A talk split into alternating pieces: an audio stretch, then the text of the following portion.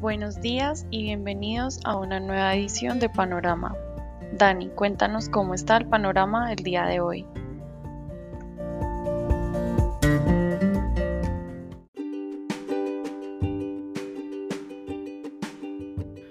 Muy buenos días a los seguidores del podcast Panorama de Global Securities. Hoy, 8 de enero de 2022, iniciamos nuevamente con un panorama indeciso, al igual que en la última jornada.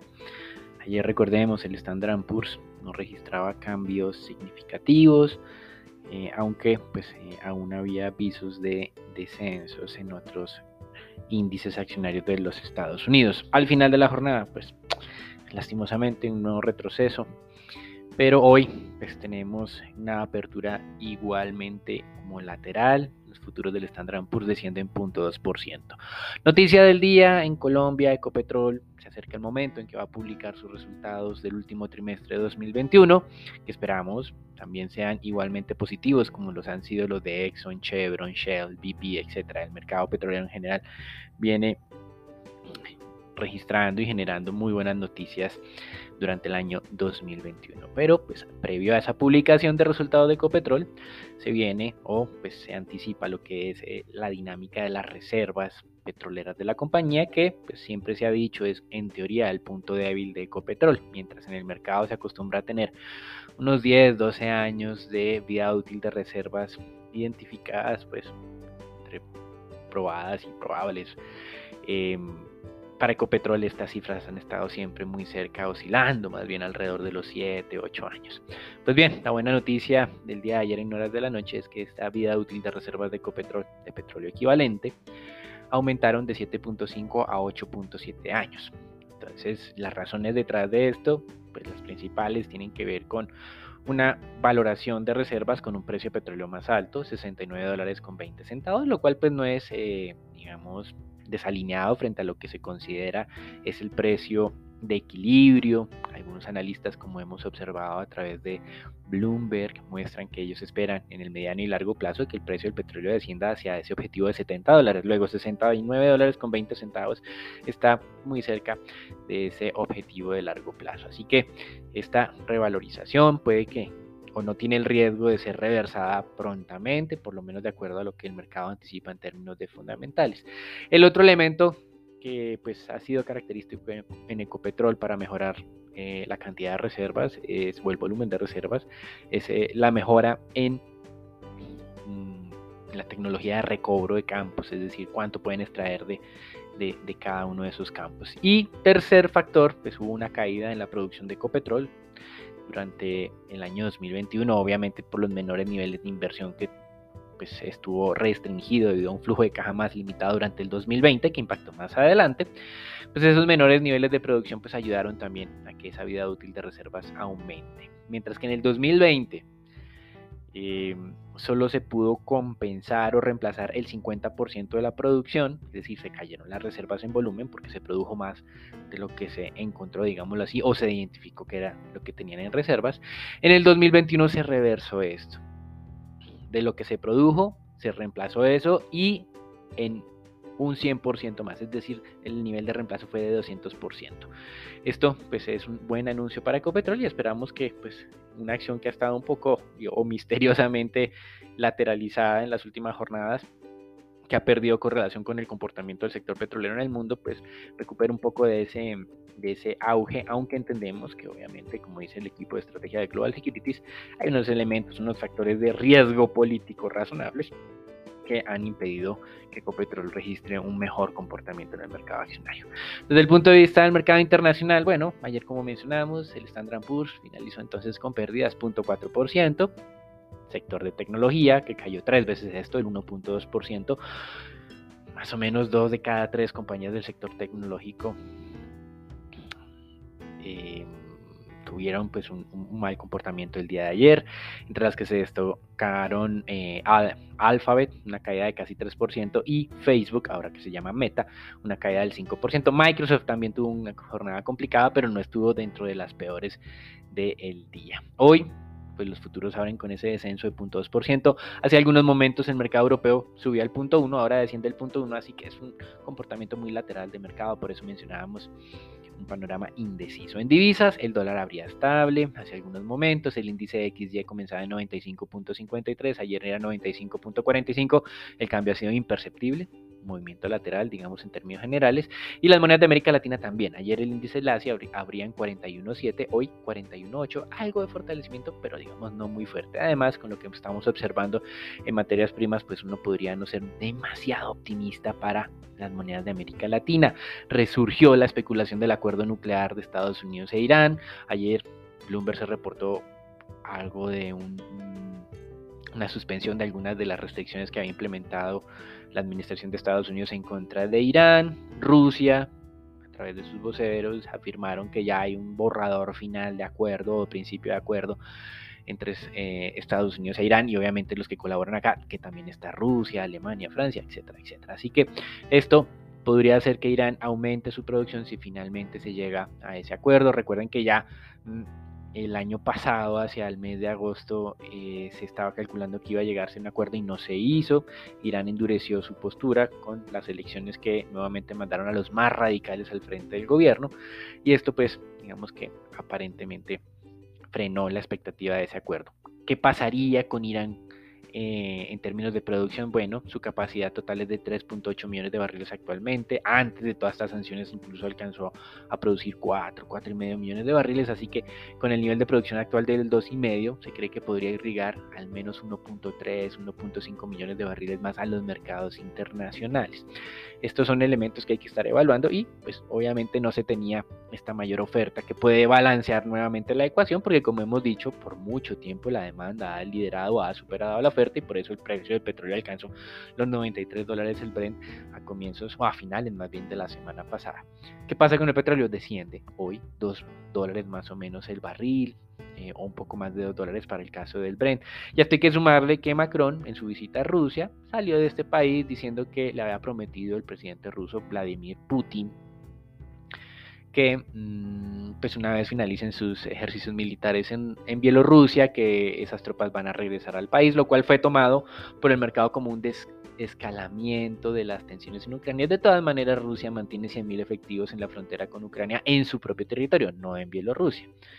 Así que digamos que genera algo de dudas. Estados Unidos, recuerden, el fin de semana hablaba de que tenía evidencia de un video en el que eh, Rusia iba a presentar al mundo con ataques de Ucrania a su territorio o de Ucrania a em, personas de habla rusa en territorio ucraniano y que esto iba a ser en teoría la justificación para la invasión rusa a Ucrania. Así que estos elementos, pues si se desescalan, está bien, pero de todas maneras hay que seguir haciéndole seguimiento a este riesgo. En teoría, una vez pasado el invierno, pues se reduce la probabilidad de invasión. Veremos qué es lo que ocurre.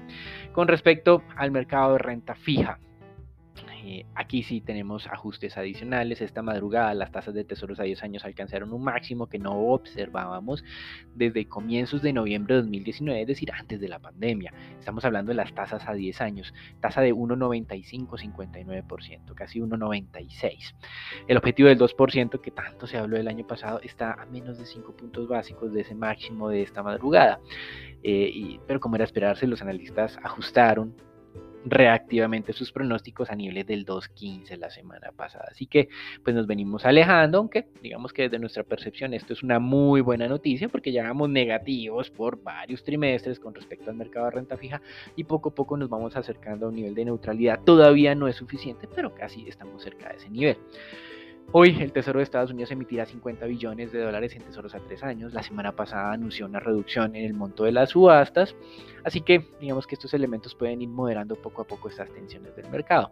Ayer hicimos una comparación donde equivocadamente hablábamos que estábamos hablando de el corrido año. No, esa comparación fue tres meses eh, del comportamiento de los bonos europeos, diciendo que habían reaccionado más que proporcional en varios casos frente al incremento de tasas que se estaba registrando en los Estados Unidos. Si lleváramos e hiciéramos esa comparación corrido año, de todas maneras la conclusión grande no, o las dos conclusiones grandes se mantienen. Primero, incremento generalizado de tasas de descuento de bonos soberanos en Europa, que pues que no sea más que proporcional a la de los bonos estadounidenses, es igual que proporcional, 40, 45 puntos básicos este año.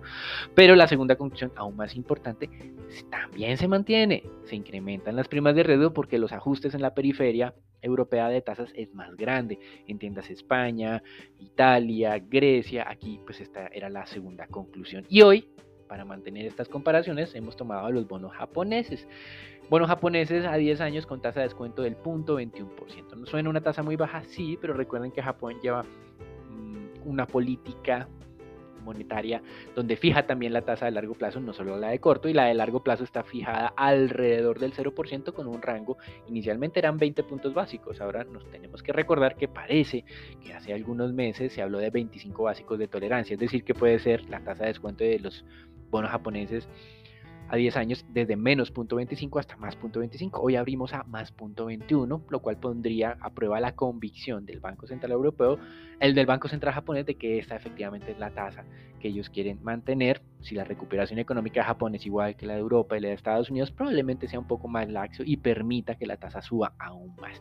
Esto es importante, hay que estar haciendo seguimiento y la conclusión grande es, sigue el fenómeno de incremento de tasas en todos los mercados, incluso para el mercado japonés, que llevaba seis años sin alcanzar estos niveles de tasas de descuento. Hasta aquí el reporte internacional. Recuerden, resumen, jornada del mercado accionario plana, de divisas plano, corrección a la baja del petróleo por reducción en tensiones geopolíticas y se mantiene un poco la tensión al alza en las tasas de tesoros a 10 años en Estados Unidos que se está transmitiendo al resto del mundo. Tasas de tesoros a 10 años no habían alcanzado el máximo del día de hoy, no lo veíamos desde noviembre, más o menos 7 de noviembre del 2019. Nos dejamos con el equipo de estrategia de Global Securities para que nos hable acerca del mercado colombiano.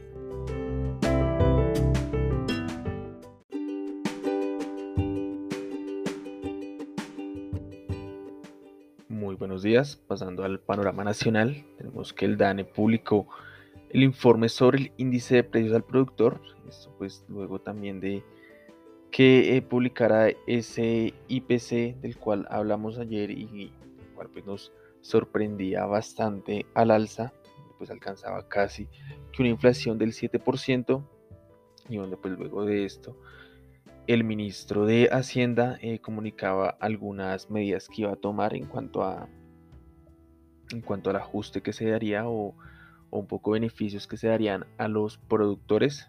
Y pues es un poco lo que vemos aquí en este índice de precios al productor que de igual manera también está en niveles bastante altos donde para enero la variación mensual fue de 4,12% alza que se explicó principalmente por un aumento de 9,74% en el sector agricultura y de 6,02% en el de minas. Y esto un poco a las medidas que tomó el gobierno, las cuales las principales eran eh, disminuir los costos que tenía este sector eh, de agricultura.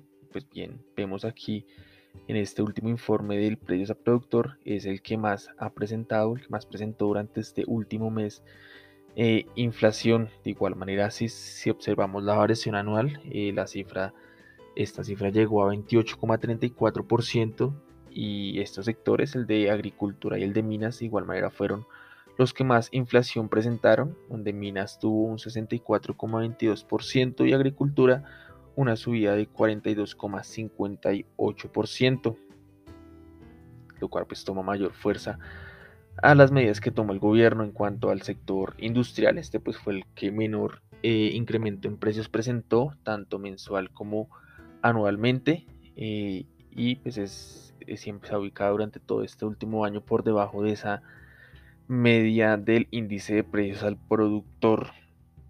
Continuando ya con otras noticias, tenemos que el ministro de Minas y Energía reveló que se firmó un memorando de entendimiento o acuerdo bilateral con el puerto de Rotterdam en Países Bajos, esto para crear un canal de exportación de hidrógeno de bajas emisiones y avanzar en el estudio de la generación de este tipo de energía. El ministro señaló que esto le permitirá a Colombia reducir entre 2,5 y 3 millones de toneladas de CO2 en la próxima década, así como posicionarse como un exportador potencial de este energético. De esta manera Colombia avanza en su hoja de ruta para la incorporación del hidrógeno que permitirá trazar el camino para el uso de este energético en el país en los próximos 30 años. Y para finalizar, tenemos que la Dirección General de Crédito Público y Tesoro Nacional informaron que durante enero se realizaron operaciones de venta de dólares por 5,22 millones de dólares. Este es el menor monto de operaciones con dólar que, se ha que ha realizado la dirección en los últimos dos años. Esto es todo por el panorama nacional para el día de hoy. Los dejo con Sharon y con Juan Pablo. Que tengan un excelente día.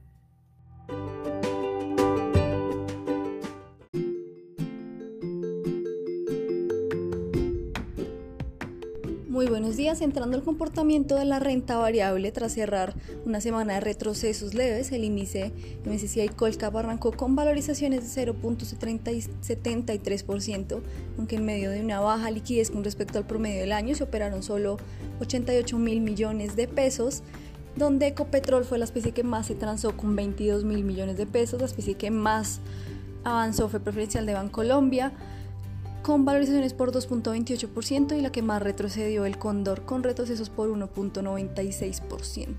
Por el lado fundamental, Nutresa convocó una asamblea extraordinaria de accionistas para el próximo 24 de febrero con el fin de discutir ese potencial conflicto de interés de algunos miembros de la junta directiva para poder decidir acerca de la oferta pública de adquisición de Grupo Sura Adicionalmente tenemos también a Grupo Bolívar que convocó una asamblea extraordinaria de accionistas para el 14 de febrero sin dar mayor detalles acerca del tema a tratar en esta. Por otro lado, y relacionando nuestra noticia del día, tenemos que Ecopetrol anunció que alcanzó un radio de reemplazo de reservas del 200%, es decir, que por cada barril que produce se añaden dos a las reservas, este es el nivel más alto en 12 años. Además, la vida media de las reservas se incrementó a 8.7 años, que es la más alta en más de 6 años, y las reservas de gas y crudo subieron casi 8% anual con respecto al 2020. Esta buena dinámica respondió a la positiva operación en los pozos activos y la incorporación de nuevos proyectos con una mayor capacidad de ejecución e implementación de la operación ya entonces el 89% de las reservas corresponden a pozos en Colombia, mientras que el restante 11% de la operación responden a Permian y a Estados Unidos en cuanto a las reservas de la compañía, donde entonces cada vez Ecopetrol busca diversificar un poco geográficamente la operación para no depender tanto de las capacidades productivas de Colombia y donde en general entonces esto nos da una perspectiva aún más positiva para Ecopetrol como emisor. Por otro lado, el día de hoy comienza el periodo de aceptaciones de la sopa por Nutresa y Grupo Sura que van hasta el 28 de febrero y donde ambas fueron ofrecidas por el Grupo Giginski. Por el lado de análisis técnico tenemos precisamente la acción de Ecopetrol que parece estar respetando un soporte en el precio promedio de los últimos 20 días y que tras tocarlo rebotó avanzando por encima de los 2.900 pesos una vez más. La siguiente resistencia se ubica en 2.950. Hoy se podrían experimentar movimientos mixtos con un crudo cayendo, pero con noticias positivas fundamentales en la compañía. Por el lado del comportamiento generalizado del mercado accionario, hoy podríamos experimentar también retrocesos en línea con el mercado internacional. Por el lado de la divisa colombiana, tuvimos una jornada una vez más de devaluación, unos 13 pesos subió y la tasa de cambio cerró en 3.965 pesos. Superaron cerca de 887 millones de dólares y donde se experimentó entonces algo de movimientos contrarios con un índice de dólar que se estaba debilitando, pero un crudo que continúa retrocediendo el día de hoy. También se extienden las pérdidas, pero por el contrario, el día de hoy el dólar sí se está fortaleciendo, por lo que entonces podríamos experimentar presiones alcistas en la divisa con resistencias en 3.968 y 3.989 y soportes en 3.955 y 3.930 pesos por dólar.